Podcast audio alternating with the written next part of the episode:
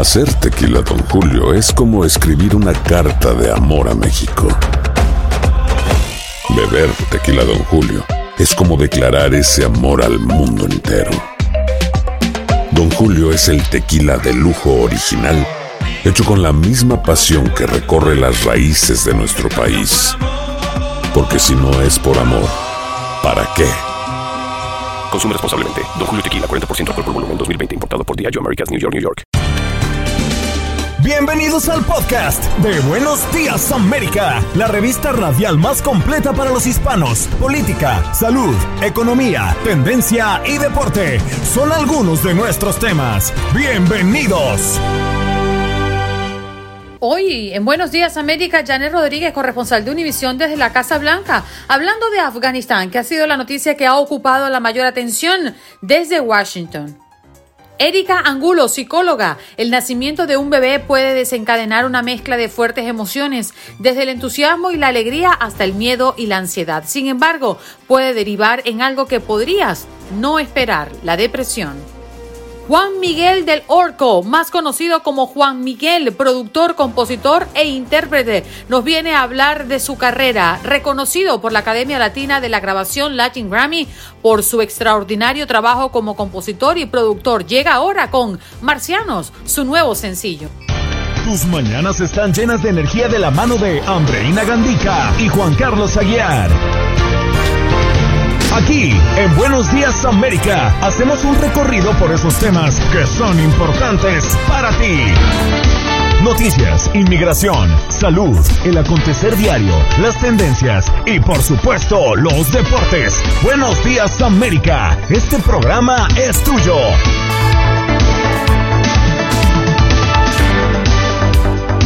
Hello, hello, hello. Sí, señor, este programa es tuyo con cafecito en mano, así como Dios manda. Qué bonito tenerlos y amapucharlos, aunque sea a través del micrófono. Me encanta despertar con ustedes porque ustedes son la mejor audiencia del mundo mundial. ¿Sí o no, señor Juan Carlos? Aquí tenemos una dedicatoria especialmente para usted. A ver, doña Andreina Gandica, tengo. Qué guapo estoy, qué bárbaro. Qué chulo amanecí, qué chulo amanecí, qué bárbaro. Hágame el favor, oiga. ¡Qué guapo estoy! ¡Qué chulo!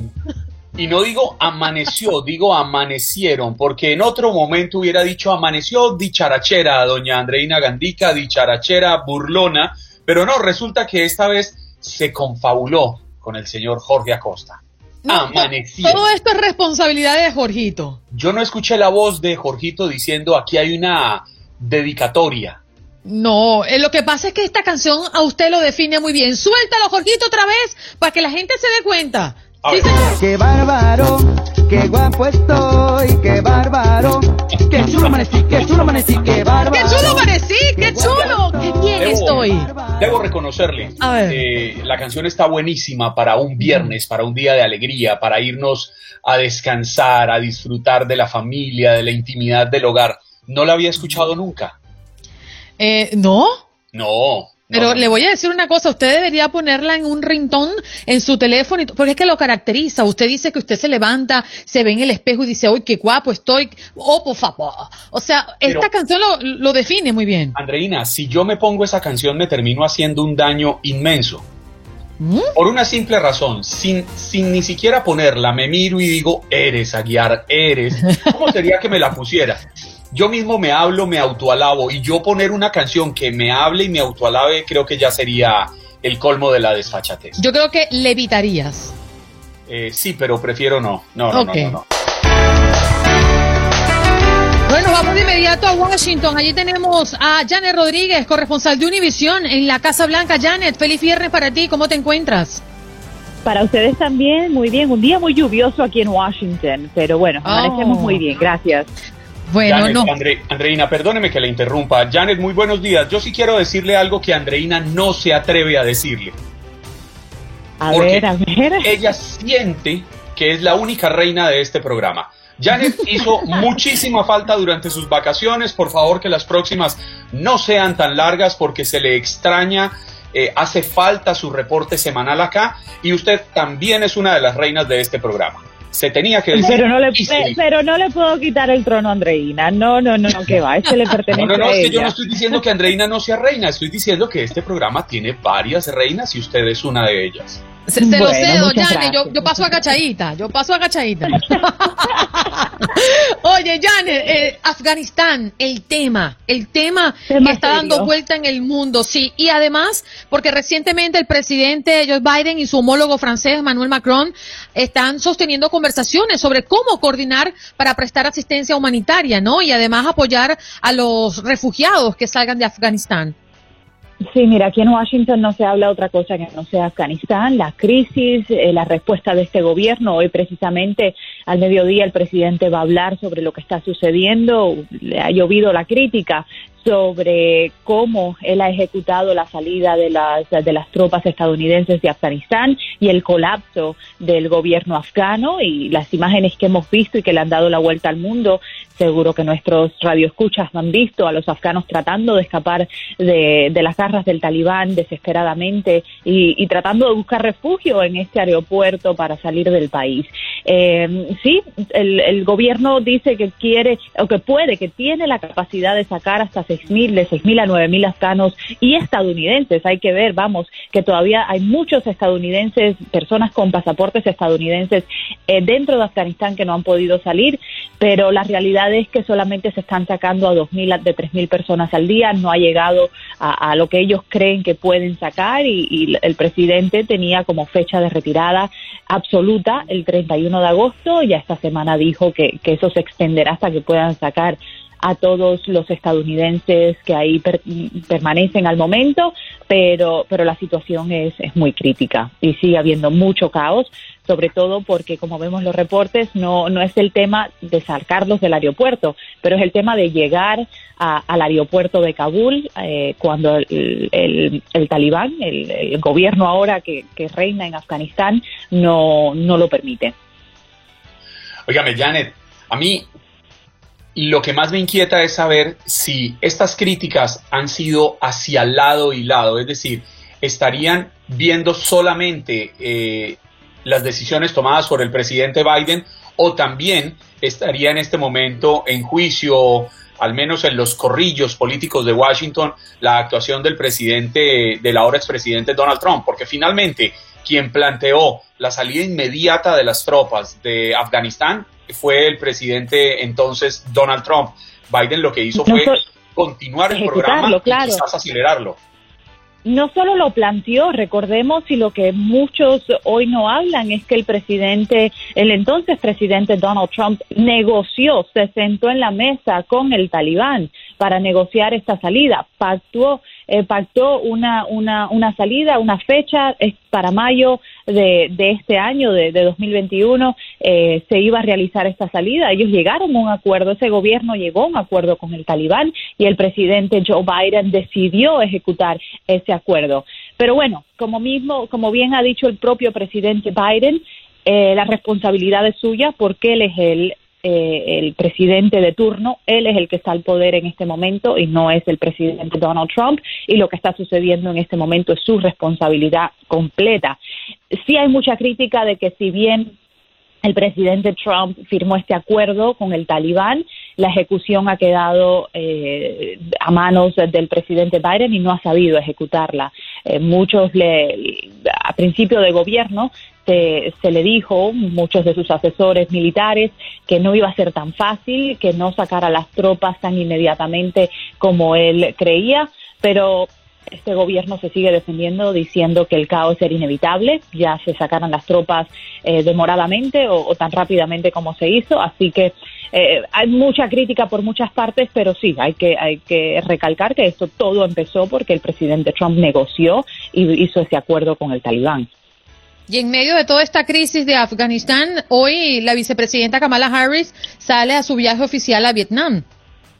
Sí, sale a, a Asia del, del, Este, allá tendrá unos días, también, eh, es que son muchas cosas, ¿no? No podemos descuidar el mundo uh -huh. eh, en general, también eh, hay mucha ayuda que está llegando a Haití, por ejemplo, a, el Cuba sigue siendo otro, otro tema específico que se está tomando. Ayer el secretario Mallorca se estuvo en Miami, así que el gobierno tiene que seguir. Afganistán es solo una crisis, pero hay muchas que, que siguen acechando a este gobierno, la frontera también, y la vicepresidenta pues ya tenía este viaje planeado y, partirá a hacer su recorrido diplomático por, por el este de, de Asia. Janet, quiero cambiarle el tema rápidamente para hablar de algo que a mí me preocupa y es que el presidente Joe Biden aseguró que quienes eh, los hogares de ancianos, estos hogares donde cuidan a nuestros mayores, no tengan a todos sus empleados vacunados, pues no van a poder acceder a los recursos eh, y, y a los fondos federales, fondos que vienen de Medicare y de Medicaid. Y esto, pues a mí me suena a amenaza como estábamos acostumbrados a verlo en el gobierno de Donald Trump y como hemos visto que sucede aquí en la Florida con el gobernador Ron DeSantis. ¿No siente usted un tufito a amenaza en ese en esa decisión?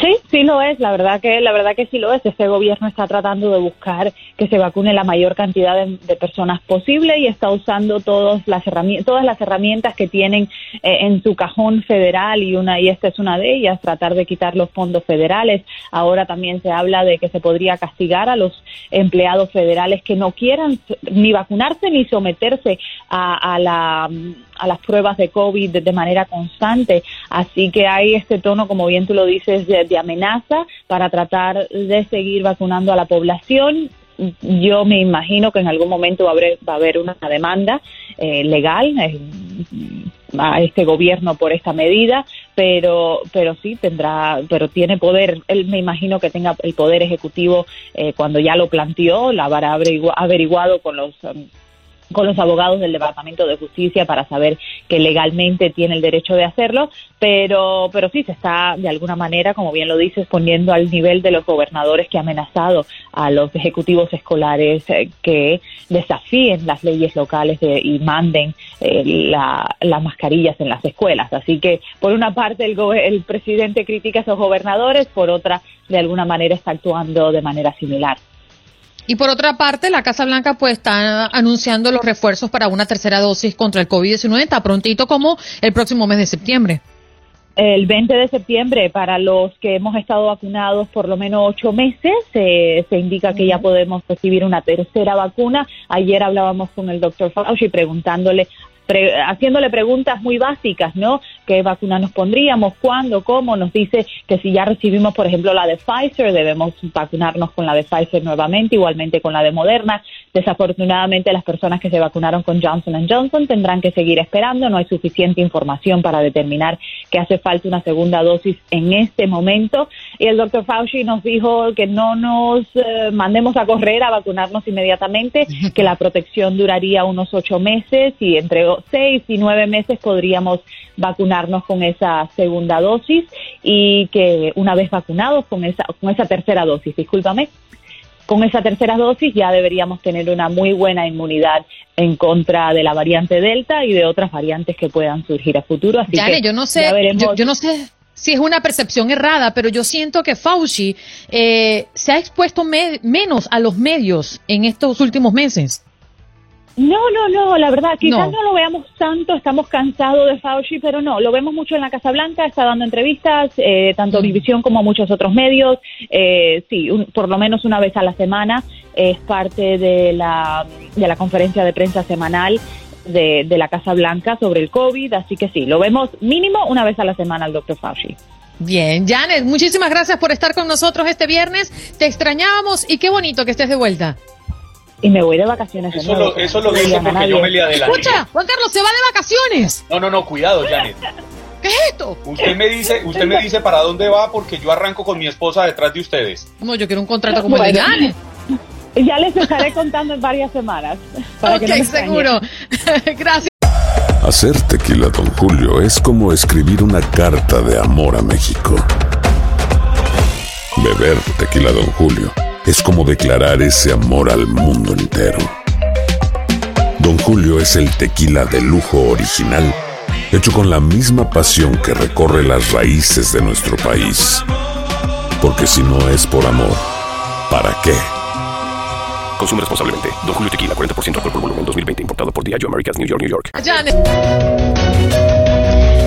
Sí, señor, y vámonos con Erika Angulo, psicóloga, que hoy nos visita en Buenos Días América para hablar de un tema que mm, preocupa, queja y a veces sorprende, ¿no? Hasta mujeres y hombres por esto que le llamamos depresión postparto, todo esto que involucra el ánimo y la disposición de una mujer después de haber dado a luz. Erika, ¿cómo te encuentras? Buenos días. Buenos días, Andreina y Juan Carlos, encantada de estar aquí con ustedes. Qué vergüenza, qué, qué, vergüenza con Erika. Ella nos estaba escuchando la conversación antes del corte, en el corte de comerciales, Andreina. Ella se salió por un momento porque le dio pena ajena, pero bueno, al final volvió. Hablando de hot dogs, de viajar a ver un partido de los Dodgers y Erika escuchándonos acá que me muero de no la los pena. Escuché, no los escuché, tranquilos. Qué bueno. Doctora, eh, al final, eh, pues hay una situación que, que atraviesan las mujeres, ¿no? Después del nacimiento de un bebé. Así es, Andreina. Mira, qué bueno que tengamos eh, espacios como estos para educar a la comunidad, porque también las expectativas que como sociedad tenemos hacia las madres que acaban de dar a luz influye en cómo las madres se pueden llegar a sentir. ¿Qué quiero decir con esto? Muchas veces las madres se sienten mala madre cuando empiezan a tener sentimientos de tristeza cuando acaban de tener un bebé. Y es importante que tengamos en cuenta que el 70% de las mujeres tienen algo de tristeza y algo de vacío cuando dan a luz al bebé.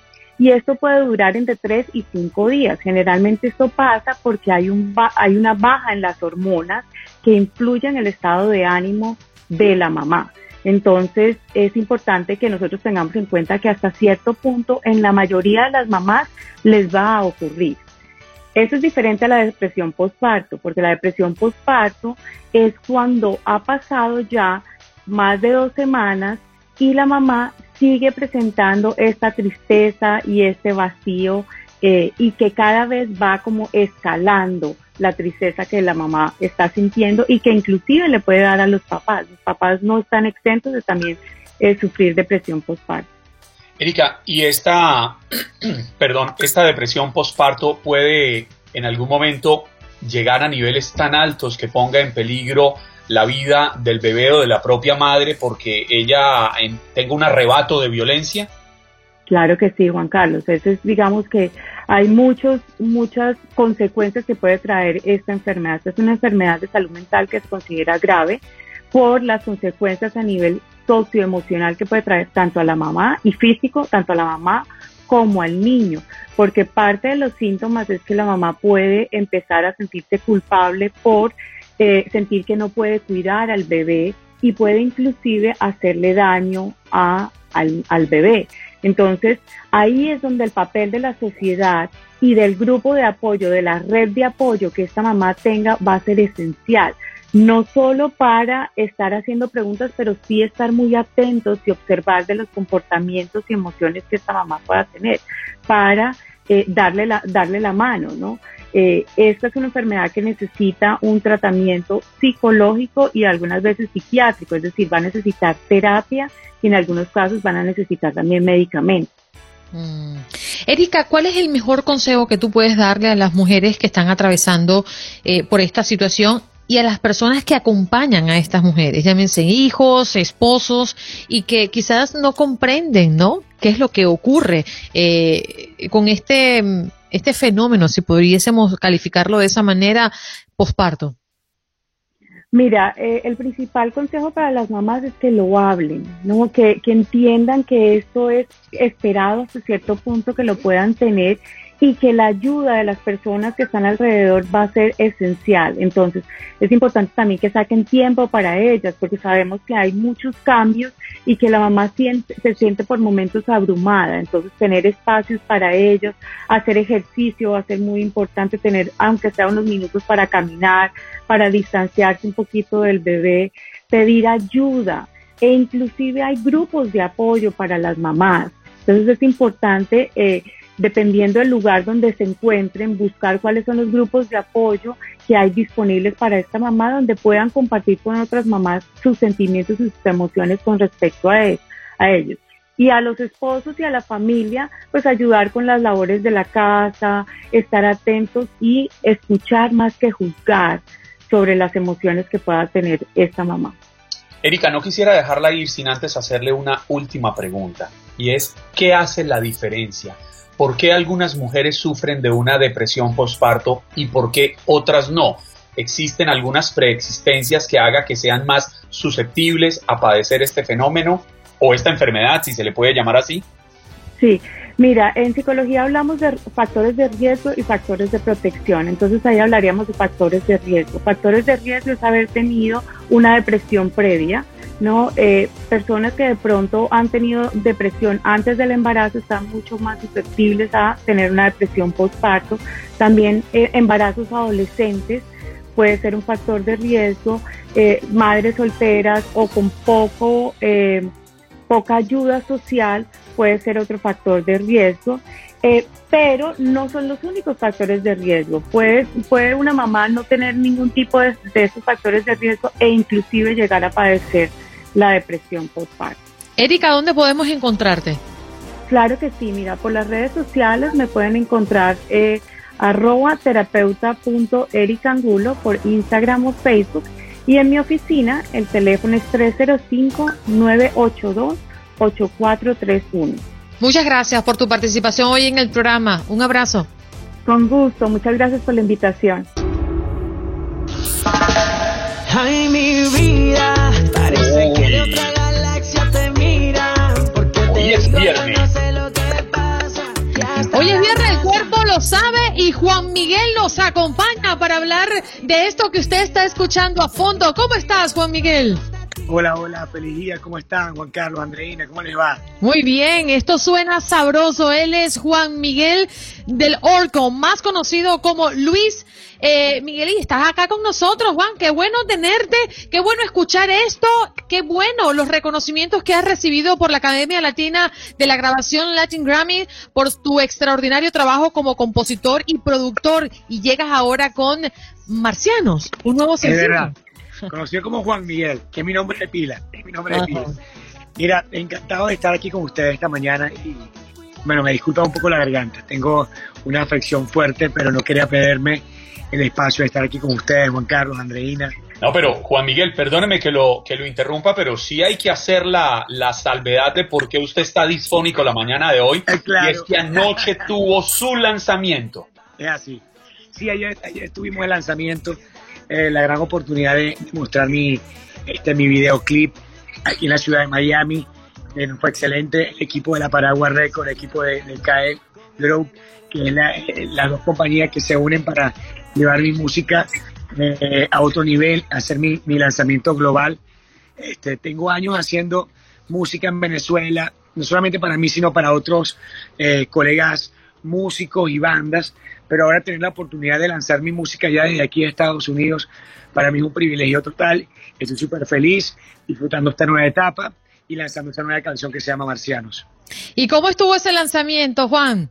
Excelente, excelente. De verdad que me siento muy, muy feliz, muy privilegiado.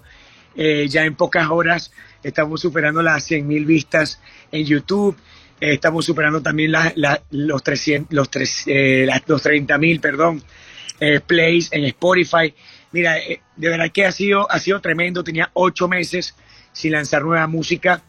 Eh, de verdad que cada, cada lanzamiento es como, yo lo siento como si fuese un nuevo comienzo, ¿no? Es un nuevo reto, eh, una nueva canción. Entonces la gente siempre está como en la expectativa con qué viene ahora el artista nuevo, qué, qué va a lanzar.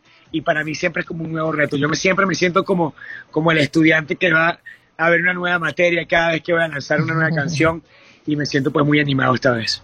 Oiga, Juan Miguel, usted primero fue, según entiendo, compositor, productor musical, incluso eh, ha trabajado para gigantes de la música como Eddie Herrera y Jerry Rivera.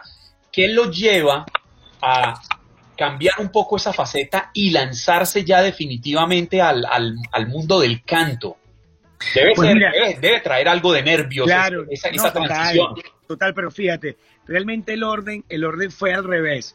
Yo tuve la oportunidad de, de- ser productor musical porque la, la- necesidad, cuando comencé a, lanzar mi carrera como, como artista, la necesidad de hacer música me llevó a eso. Cuando, cuando yo comencé hace muchos años en el Estado portuguesa, en Venezuela, eh, dije, mira, voy a comenzar a hacer mi música y comencé a averiguar cuánto vale una producción musical y me di cuenta que no podía pagarla. Y yo, wow, ¿cómo voy a hacer? O sea, traté de no limitarme en ese momento y comencé a, hacer mis primeras canciones.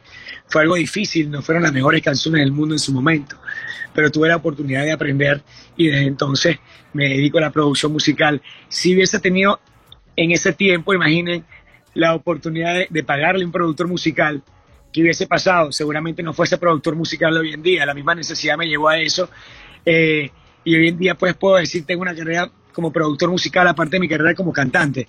Me ha dado la gran oportunidad de trabajar con gente maravillosa, con gente que cuando estaba chamito escuchaba su música y hoy tener la oportunidad y la responsabilidad de hacer música para ellos, yo siento que es un milagro, pues, y, para mí en ese momento tal vez no lo veía así, lo veía como que, wow, qué difícil, tengo que lanzar una carrera como cantante y ni siquiera tengo cómo comenzar con una canción, ¿no? Y, y, y ahora pues entiendo que Dios me quiso llevar por ese camino. Tocas un tema sumamente importante para los que no están en la industria, quizás no lo entienden así, pero mm, retoma mucho más valor y reconocimiento aquel músico que además de interpretar sus canciones, compone y mucha más responsabilidad, lo que acabas de comentar, componer para otros. La satisfacción es totalmente diferente. Total. Y además que es un reto, ¿no? O sea, yo creo que dar con una canción adecuada para un artista específico siempre es como, es como hacer, es como fabricar ropa, ¿no? Tú, tú fabricas como, como que cualquier cantidad de variedad de ropa y tú ves a quién le queda ese, eh, ese flu, como decimos en Venezuela, vamos a ver a quién le queda ese traje, ¿no? Es más o menos, es más o menos así y, y tratar de dar con la personalidad, con el sentimiento de cada artista es un reto interesante. Por eso siempre estoy haciendo canciones, canciones, canciones, no solamente solo, sino también con muchos compositores que, que he tenido la fortuna de conocer en este camino. Juan Miguel, ¿cuántos años tiene usted? Porque se ve muy joven. Tengo 33 años. Ah, no, usted lo que es es un comeaños. Sí. Dirían, dirían en, en Siempre me lo Colombia. dicen, siempre me lo dicen. No, lo, lo, lo pregunto porque es que usted ya ha estado galardonado lo- con los Latin Grammy con Billboard y actualmente está nominado a cuatro premios en los Pepsi Music. Sí. Entiendo que su nueva canción, su lanzamiento más reciente es Marcianos. ¿De qué trata Marcianos? Pues mira, tenía, tenía el reto de, de- componer en mi mente, siempre estaba eh, componer bajo una metáfora de, de una persona que, que quiere cuidar tanto a, a- a quien quiere, a quien ama, a su pareja.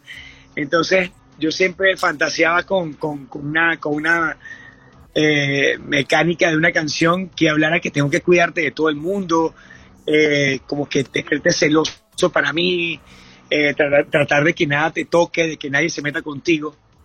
Entonces ahí traté de escribir bajo esa metáfora de te tengo que cuidar hasta de los marcianos, porque seguramente en el universo paralelo que acaban de descubrir no existe alguien como tú, ¿no? Y entonces tengo que cuidarte cada vez más, tengo que protegerte. Entonces, hacer una canción bajo esa metáfora eh, y, todo en base a eso representaba un reto mayor, porque era más fácil ser explícito que hacer, que hacer una canción que, que se pareciera a, pero no fuese lo mismo. Entonces, conchale, siempre es un reto mayor. Y para mí, hacer una canción romántica hoy en día, siento que tiene un valor muy significativo, porque hoy en día tú quieres dedicar una canción y cómo haces para dedicarla. Entonces creo que dedica fragmentos nada más, porque a veces tú dices, mira, este pedacito pega, pero lo otro es como que una locura rara.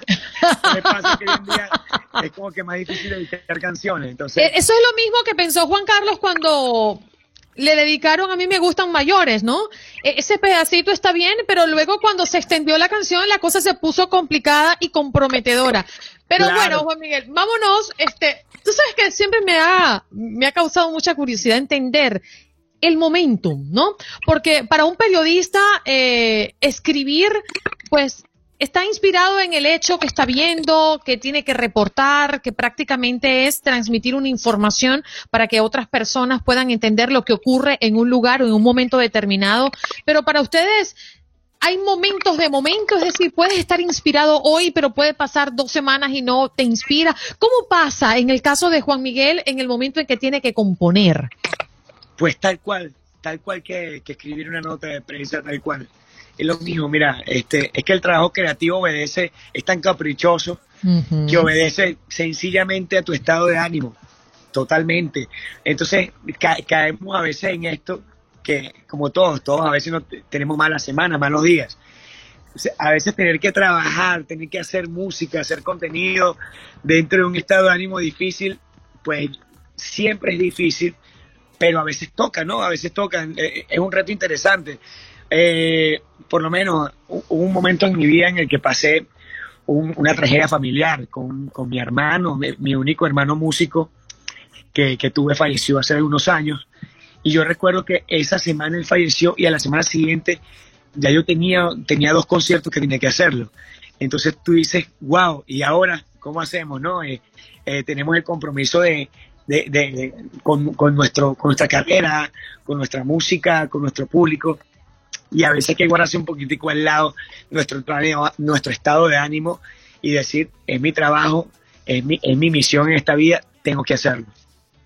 Vean lo que le escribe una de nuestras oyentes en el Facebook. Se ve un niñito ya multifacético. ¡Wow! Eso es lo que yo admiro, bendigo, me encanta, me gusta y les digo a los chicos, sí se puede, sigan sus deseos inquietu- inquietos. Juan Miguel, le pregunto alrededor de, esa, de ese comentario de Vanessa Macías. Sí se puede, se puede soñar, se puede desde la juventud decir, yo lo voy a lograr. Claro, es que, es que es una obligación, es una obligación porque vi- vinimos a esta vida a cumplir nuestros sueños más que, que tomar las previsiones para pagar cuentas en el futuro, definitivamente, porque eh, el día de mañana eh, empiezas a prepararte para tener una vida adulta y pagar cuentas. eh, cada vez como que nos, no- siempre estamos viendo la manera de cómo vamos a hacer para, para poder cubrir nuestras necesidades económicas. Entonces eh, siempre nos dicen, tienes que, tienes que hacer esto porque la vida eh, se trata de, cumplir este tipo de obligaciones, pero nunca nos dicen que tenemos que ser felices, que tenemos que prepararnos para ser felices, que tenemos que prepararnos para realmente perseguir lo que realmente somos. Porque la vida, a, la- a- la vida principalmente vinimos a hacer y después a hacer, no lo contrario, porque si no sencillamente estamos, estamos siendo parte de un sistema en el que la gente es más infeliz que feliz. Entonces, en base a eso, estamos obligados, obligados a buscar las- nuestros sueños. Juan Miguel, el tiempo se nos está agotando, pero queremos que nos digas dónde podemos ver, ver tu música y dónde podemos conseguirte. Mis redes sociales, Juan Miguel Music. Todas las plataformas digitales como Juan Miguel Music. Estoy esperando sus comentarios. Nos vemos allí a través de las plataformas digitales para ver qué, tal les pareció la canción, qué tal les pareció el video. Estoy muy atento a sus comentarios. Estoy súper feliz de poder estar con ustedes en este programa. Espero que se repita muy pronto, traerles buenas, buenas noticias. Y yo, pues, con ganas cada vez más de dar lo mejor de mí. Los quiero muchísimo. Gracias a ustedes por ese espacio. Gracias, qué bonito, Juan Miguel, que nos traigas este momento de, de alegría, ¿no? Porque yo creo que la música, entre otras cosas, no traslada momentos importantes, bonitos y que además uno los abraza con tanto cariño. Él es Juan Miguel, ya regresamos.